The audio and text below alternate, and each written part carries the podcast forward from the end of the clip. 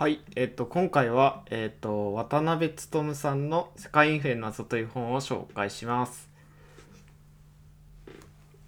お願いします。うん。うん。ね早いね。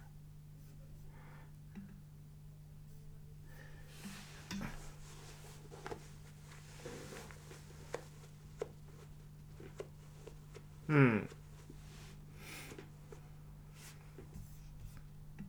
確かに。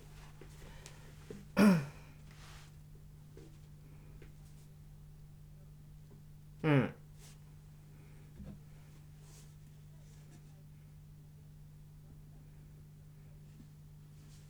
うんうんうん。うん。うん。うん。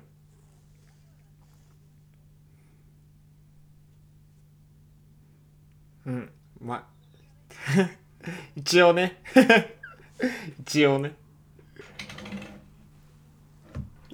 入り口はいつも用意してるみたいな。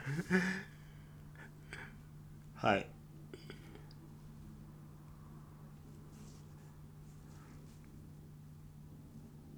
うんうん。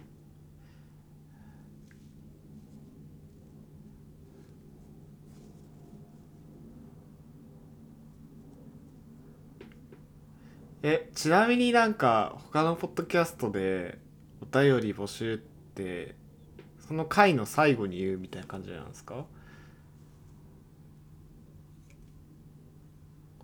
うんうん。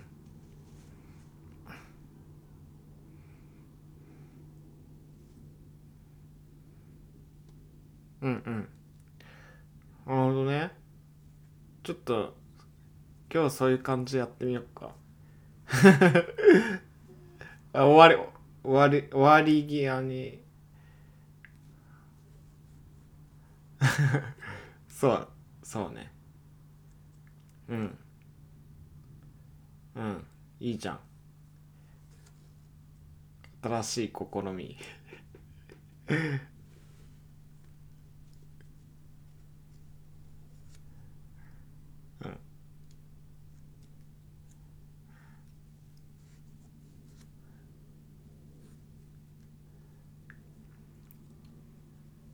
ね。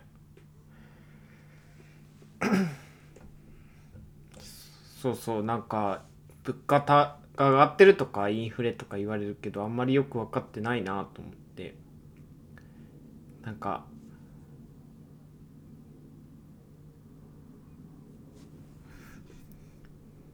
確かに難しかったね、あの本ね。新書ですけど。うん。あ、うん。でもなんか一つはそのたまに歴史の話を聞いていてあ歴史興味持ちたいなっていうのはありますで自分が興味を持てる歴史のアプローチって何なんかなみたいな思った時に経済と歴史っていうとこでまあ近現代史とかだなっていうのをすごい思ってていうのでなんか経済っていう一つのなんか変数をに対して興味を持てばなんかそこをこう切り口としてあのビジネスあのそう歴史に興味持てるかなみたいなちょっと思ってて。なんで、まあ、こういうとこ学びつつなんかこうなんで戦争が起こったのかとかちょっとこれから深掘っていきたいなっていうふうに思っていました。うん。はいはい。お願いします。うんそう世界世界 世界中で起きた、まあ、インフレの謎いう感じかなと思うんですがえっとこの、まあ、どういう本かっていうとまあ今よくニュースでは皆さんお聞きすると思うんですけど、まあ、物価高が起こっているという、まあ、状況の中でじゃあなぜこれがねよくあのめっちゃ声かぶるでめっちゃ声かぶるけど。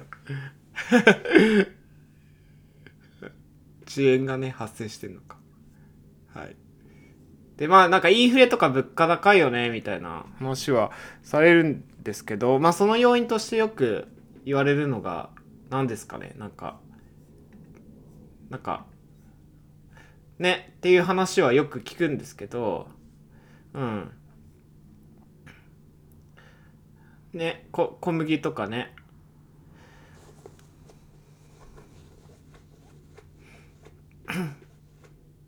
うん。そう。僕もなんかそう思っていたんですけど、なんか実はその前から始まっていたとか、そうそうそう。で、あとはなんかこの先、どういうふうに経済が進んでいくのかっていうのを、まあ、インフレとか金金利っていう視点から見ているっていうのが、まあこの本になっています。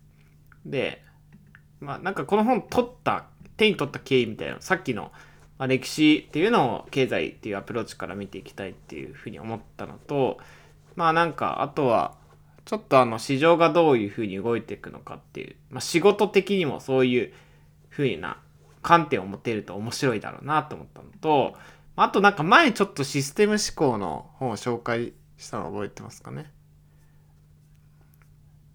なんかその時になんかあのまあいろんな要素っていうのが有機的に結びついていってなんかなし崩し的にいろんなこと起きるっていう話をしたじゃないですか。で経済もそうだなと思って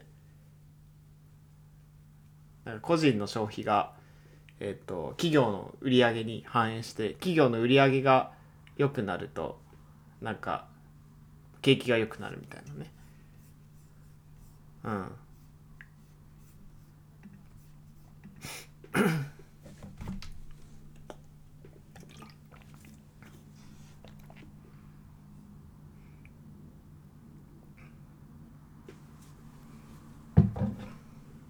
うん。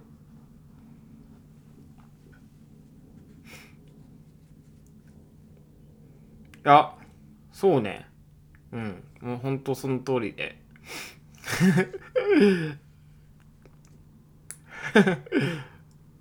まあそもそもまずじゃあインフレってどういう定義なのかっていう話をするとこれなんかあの三菱 UFJ のなんかサイトから取ってきてるんですけどまあインフレとは物価が上がり続けてお金の価値が下がり続けることっていうまあ物価っていうのは物の値段ですよね。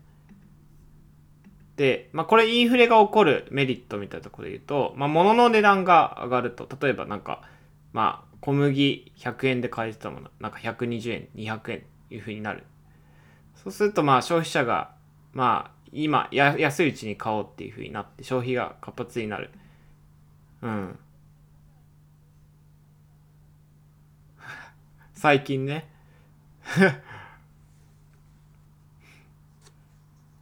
うん。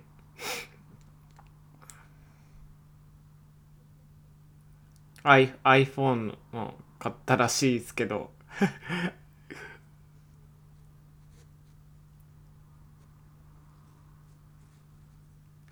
うん。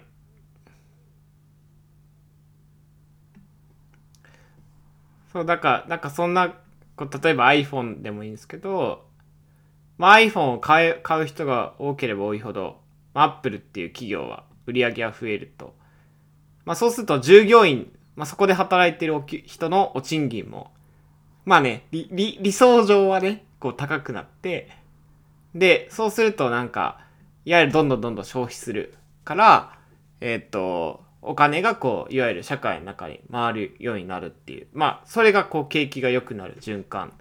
まあ、すなわちインフレというふうに呼んでると。うん。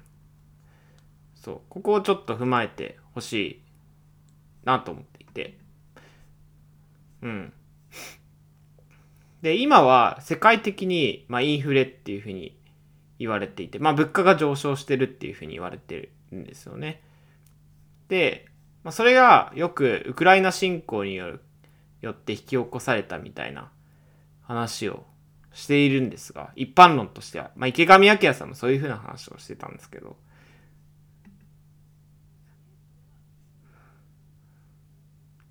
そうそうそう。ただ、まあ、実は2021年春から始まっていたみたいな話を著者はしていて、もちろんね、この、あの、ロシア、まあ、こう、小麦とか穀物の高騰とか、エネルギーの高騰っていうのは、えっと、要因の一つではある。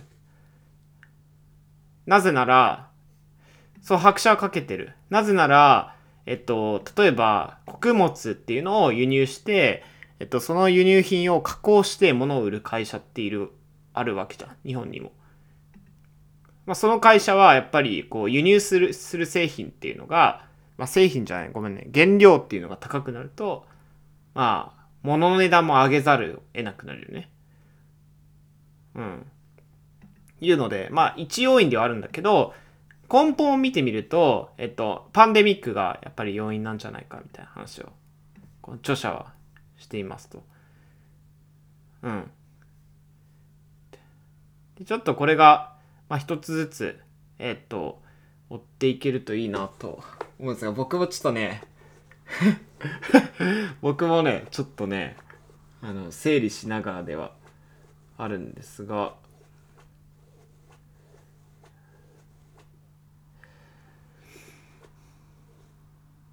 あ、そうそうそうそうそ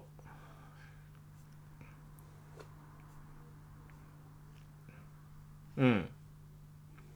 えっと、パ、まず結論から言うと、えっと、パ、パンデミックが起こることによって、えっと、世界的にこう供給不足に陥ったっていう話をしてて、うん。そうそうそう。で、特にその、サービスっていうのも、なんかこう、物理とかが発生するようなサービス。例えば、生産。そうそうそうそう。そうそうそうそう。だから、まあ、ハードだったら半導体とかさ。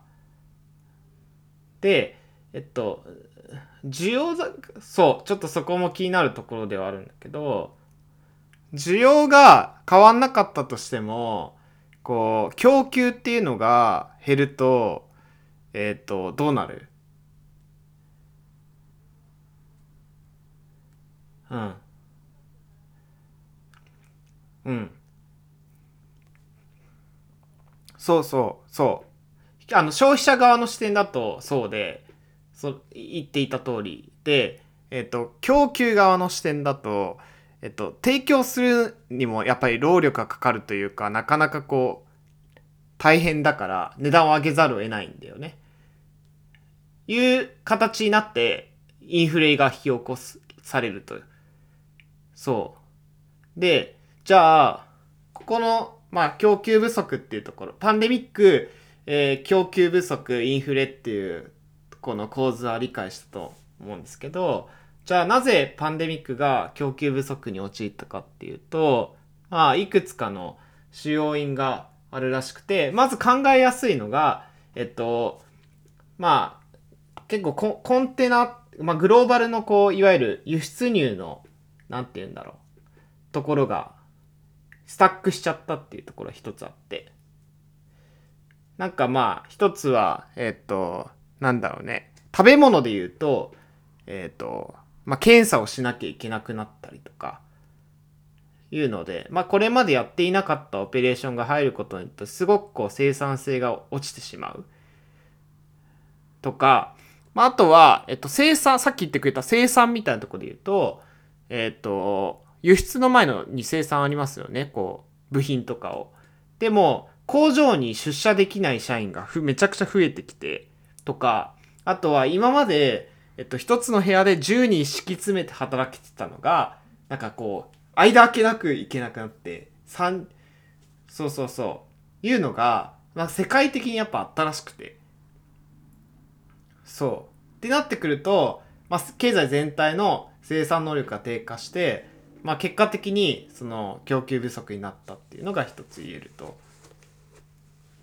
そう。で、あともう一つ大きいって言ってたのが、えっ、ー、と、まあ、消費、えっと、供供給、なんて言うんだろう。供給者というか、労働者の、なんか、えっと、人口がサービス側にシフトしてるみたいな話もあるらしくて。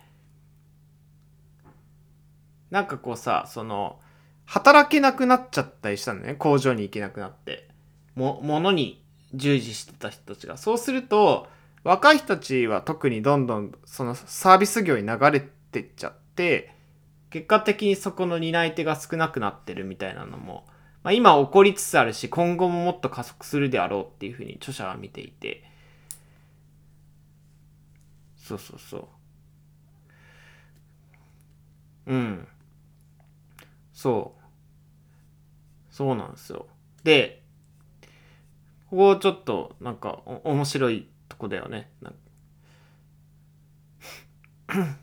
で供給あの需要のコントロールみたいなところは結構これまでえっ、ー、と経済政策で割といろいろ駆使してやってこれたんだけどえっ、ー、とあごめんごめん需要に対してか。逆に供給に対しての手当はあんまりなくてうん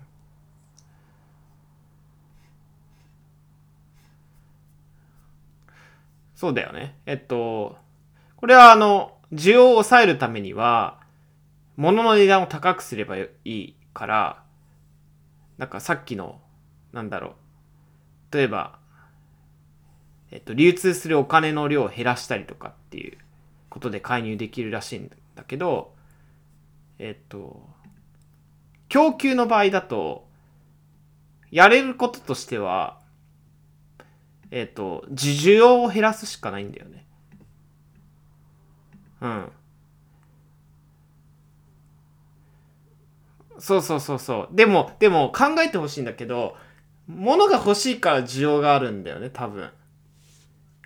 だから、えっと、結局やれることとしては金融引き締めしかできないっていう話をしてて、金利、金利かごめん、金利の。で、金利の引き下げをして、まあ、えっと、貨幣量の絞り込みっていうのをすることによって、まあ、需要を減らすっていう。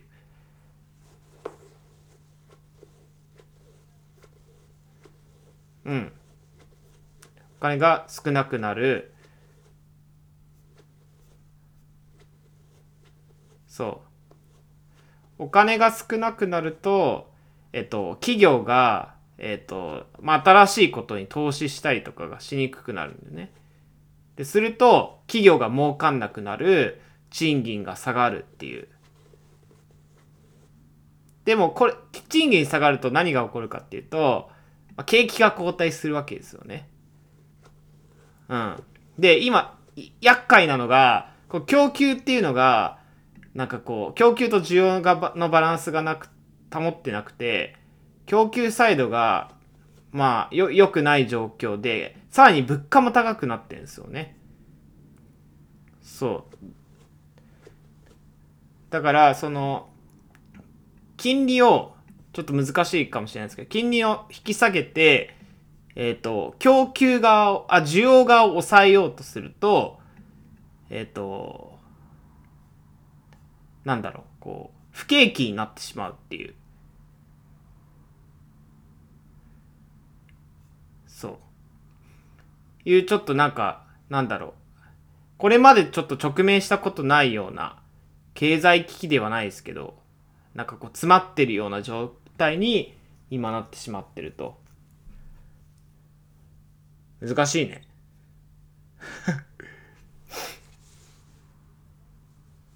嘘。はい。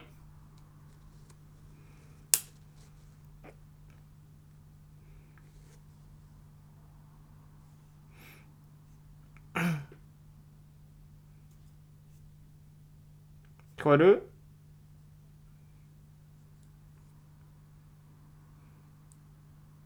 うん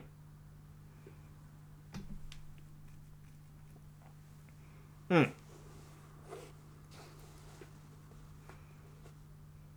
大丈夫大丈夫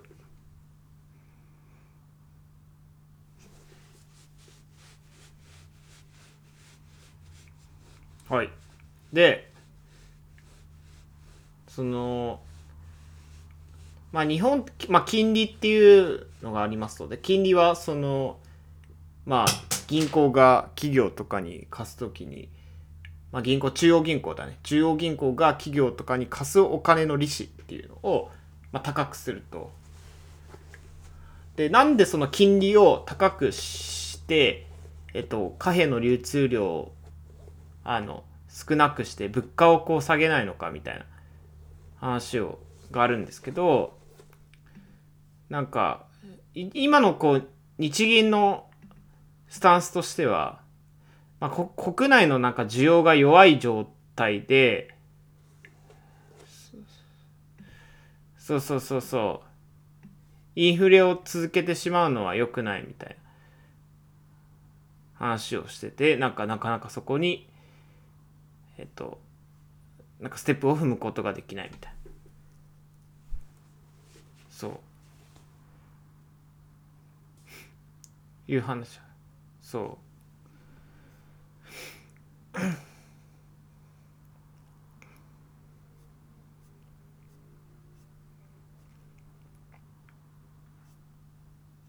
うん。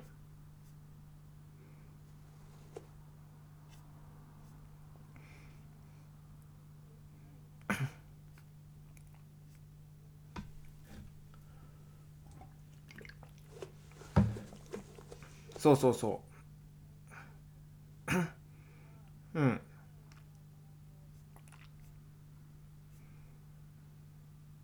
うん。そう。ね。うん。そう。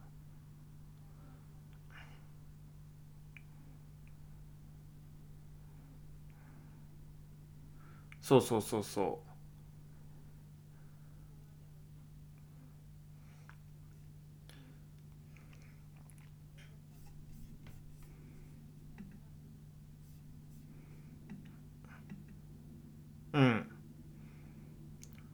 まさに今言ってくれたところが結構厄介で、結構海外の製品頼ってる。まあエネルギーとかもそうだし、えっと、ね。でもなんか、なんだろう。物価は上がってるんだけど、グローバルで。なんだけど、ただでさえ普通の状況でも物価が上がっていて、さらに上がってるっていう状況で、ただ日本の賃金が据え置きっていう状態が、まあ、結構危険な状態なんじゃないかっていう話をしていますと。で、そう。で、賃金をじゃあ上げるために何ができるのかっていうと、えっ、と、まあなんか政府が、その、まあ、例えば最低賃金を上げましょうみたいな、ね、宣言をしてね、まあ、景気を良くするみたいな介入もね、うん、できたりはするけど、そう。なかなかすぐにはね、打開することができないので難しいですよねっていう話を。そ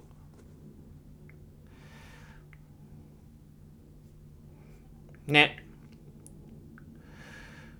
なんか途中その、グラフが出てくるんですけど、あの、日米のなんだろう、物値段だったりとか、賃金の、なんかこう、変化の仕方みたいの見てみると、まあ日本はその、えっと、1990年代以降、なんて言うんだろう、伸びとしてその賃金も物の値段も据え置きなんだけど、アメリカはなんか、ちゃんと綺麗な、なんて言うんだろうね、上がってってるんだよね。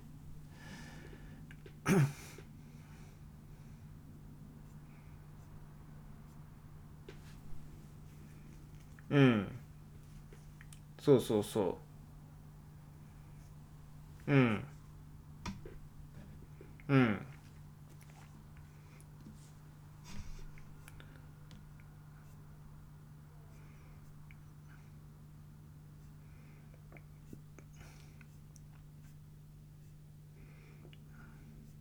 そうね。まあなん。か、あの、まあ確実に今後その外需というか、まあ、外資のこう企業が増えていくとか、まあなんか海外の人が、まあ、ニセコのスキー場をちょっとこう買ったりとかっていうのが増えてくるで、その中で、まあグローバルの企業多分いろんな分野で増えてくるんだけど、まあ、それはそれでなんかポジティブに捉えてる部分は著者あるって話をしてて。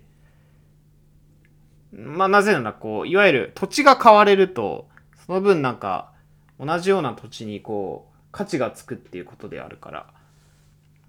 そうそうそう。だから、なんかまあ大事なのはそこでこう競争できるような人を育てていったりとかいうところですよねみたいなのはまあちょっと話をしていたうん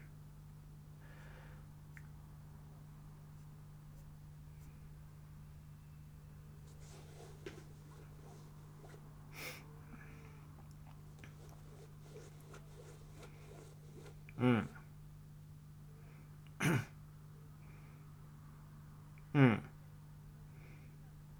うん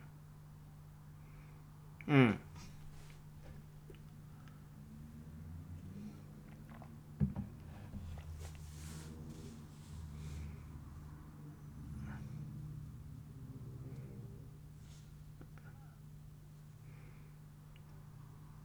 うん。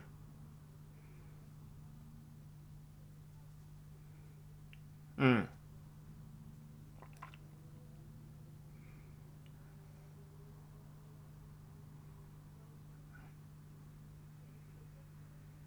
うん。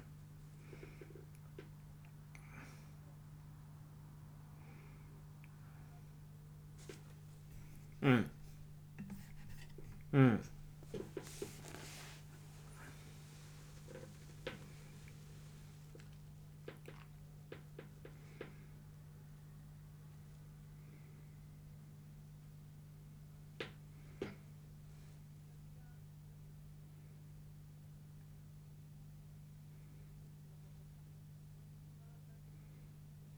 うんうん。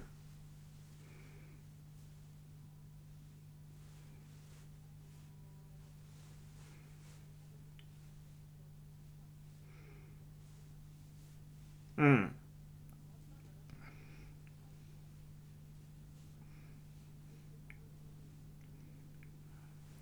うんうん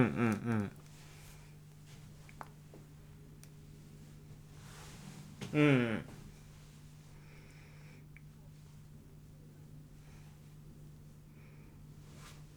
うんそうね。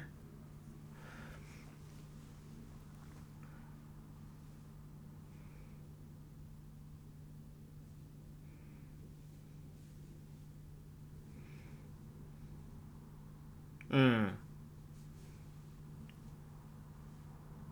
そうね。なんかいや、その僕もさ、なんだろう、戦後どうして、まあ、日本が経済大国になり得たのかっていう、ちゃんとした分析を自分もできてないから、そこはすごいね、もっと見ていきたいなと思って。まあ、ただやっぱりそれをね、そのまま現代にこう再現して、例えば、まあ、インターネットで負けて、バイオで負けて、AI で負けてみたいな。で、次、次じゃあ Web3 で勝てるのかみたいな議論が、あの、あるけど、なんかそこのこう成功の方と失敗の方っていうのを歴史を見た上で考えてそれをねこれからにどうあの、まあ、ビジネスをしていくっていう面もそうだし、まあ、そういうのをできる人を育てていくっていうとこでもねいかに考え転化していくのかっていうのは確かに僕も興味があるなっていうのを思ったかな。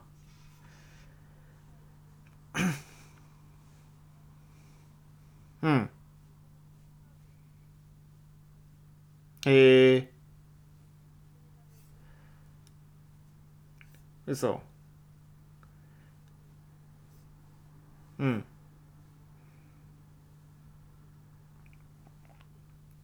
うん。うん。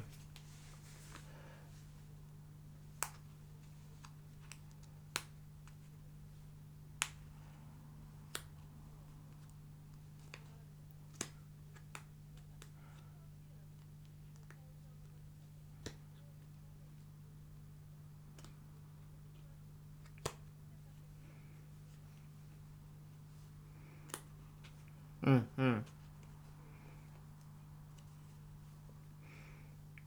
嗯嗯嗯。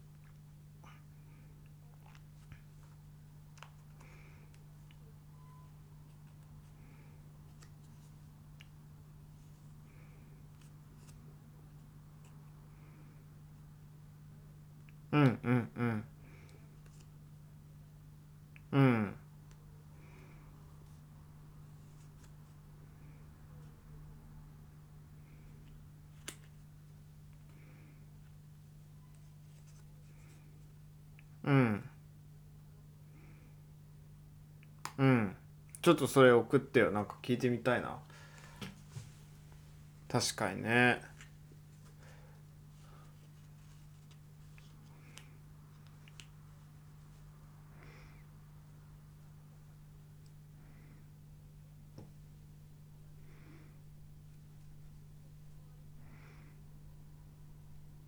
うんうんうんうん。そうだよね。なんか情報の格差っていうのはほとんどねなくなってるからなんかねこう昔ほどさなんか技術を独占できなくなりつつある。いうのは多分あってじゃあなんかなな何がこうその違いを楽しめてるのかってすごい気気になるね。なんかでもそういう話で言う確かに僕今日本の成功パターンと失敗パターンに興味あるって話をしたけどなんかシンガポールや中国のあとは中東のなんかこう伸びっていうのを、まあ、いろんなこう変数から見ていくっていうのはすごい面白いなと思ったしやりたいなと思った。ね。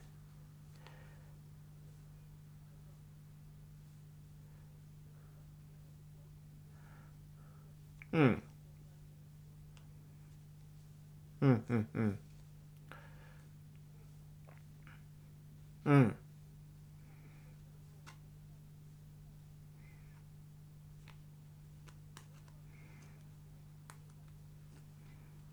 うん。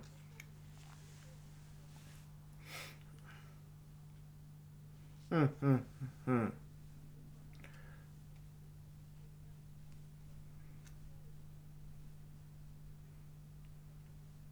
嗯嗯嗯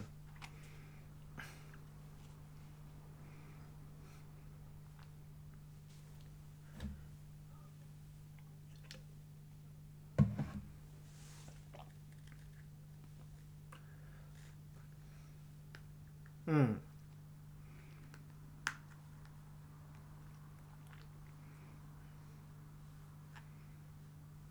嗯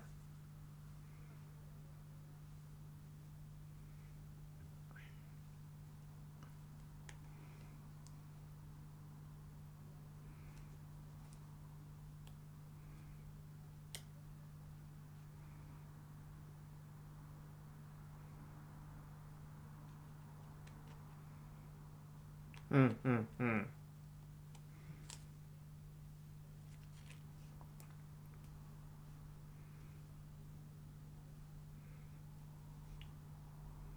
うん。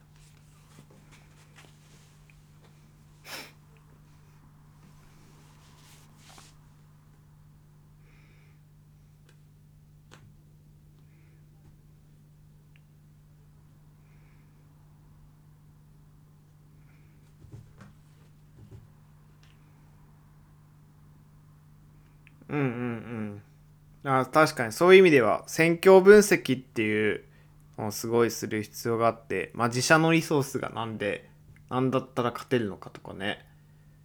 いうのはなんかパッて聞かれてもなんか日本って何を持ってんのかってすごい答えられないなと思ってなんかすごいたただただこの本を読んであすごいなんだろう。ここの日本っていう市場の中でずっとやっていくとかいうのでもいいんだけどなんかもっとこの経済に対してどう自分が貢献できるのかみたいなね向き合って考えたいなとはすごい思ったな。うん。ね。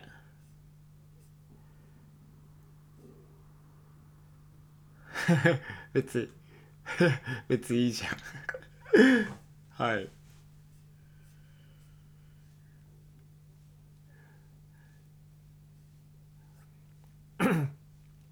うん。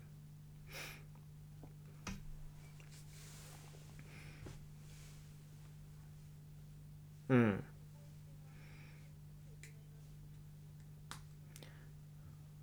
うんうん。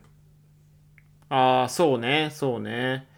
なんか、すごい、政治が身近に感じやすかった年だなと思ってはいたから、よりこう、この機会をきっかけに自分もなんか、政府の方針であったりとか金融経済っていうのが、まあ、自分に影響をしていて自分も影響を与える可能性があるっていうところはなんか認識しておきたかったので、まあ、そういう意味ではすごいねなんかいい本いい本だったなというか読んでよかったなっていうふうに思っていてなんでちょっと最後に、まあ、話したかったというか言及したかったこというところで言うとこういうそのエコノミックスの取りの目をどう日常にまあ、落とし込んでいくのかというかね。うん。いうのはすごい思っていて、まあ、なんかね、一つ、例えばなんかのね、国債を買ってみるとかね、なんか株を買ってみるみたいなところはね、一つ、ではあると、やり方ではあるかなと思いつつもね。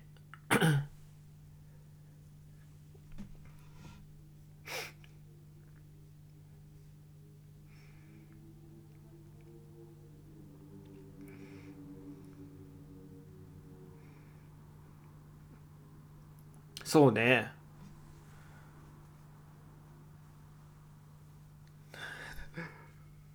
ね。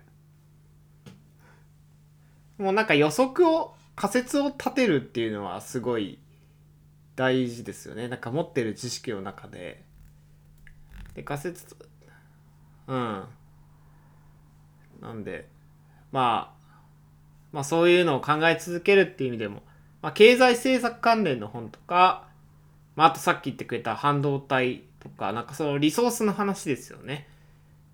まあ、供給されるリソースについて、まあ、何がすごくこう、大事なのかっていうところとか、まあ、あとさっき言ってくれた新しいちょっとテーマもらったんですけど、なんか、ちちまあ、中華なぜ強いのかとかね、なんか、まあ、他国の成功パターンをちょっと学んでみるみたいなのすごい面白そうだなというふうに思いました。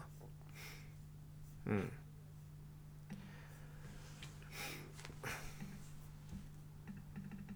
うん。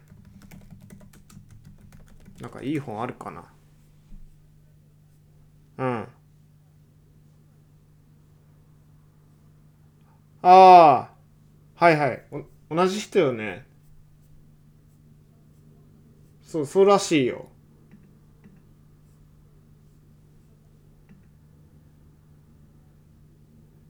はいはいはいはい。聞いてみよう。うん。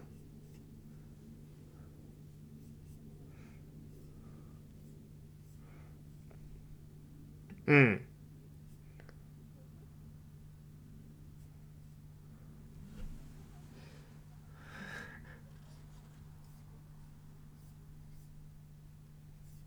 ね。この本なんか今年すごい流行った本だよね。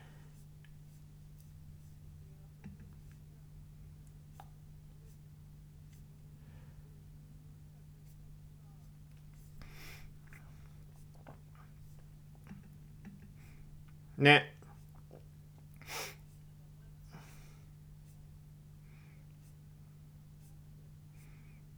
うん。そう。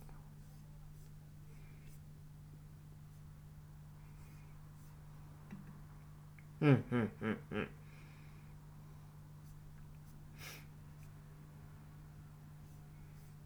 ね。僕もなんか知らないで読んだんだけど。うん。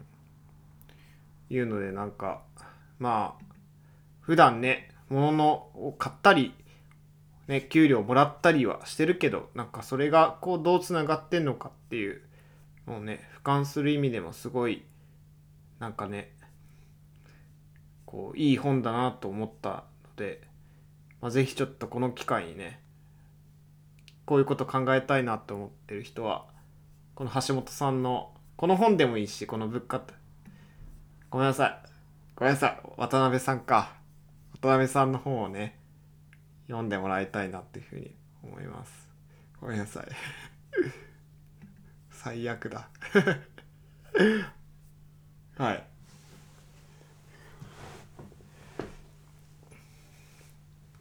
はい、ありがとうございます。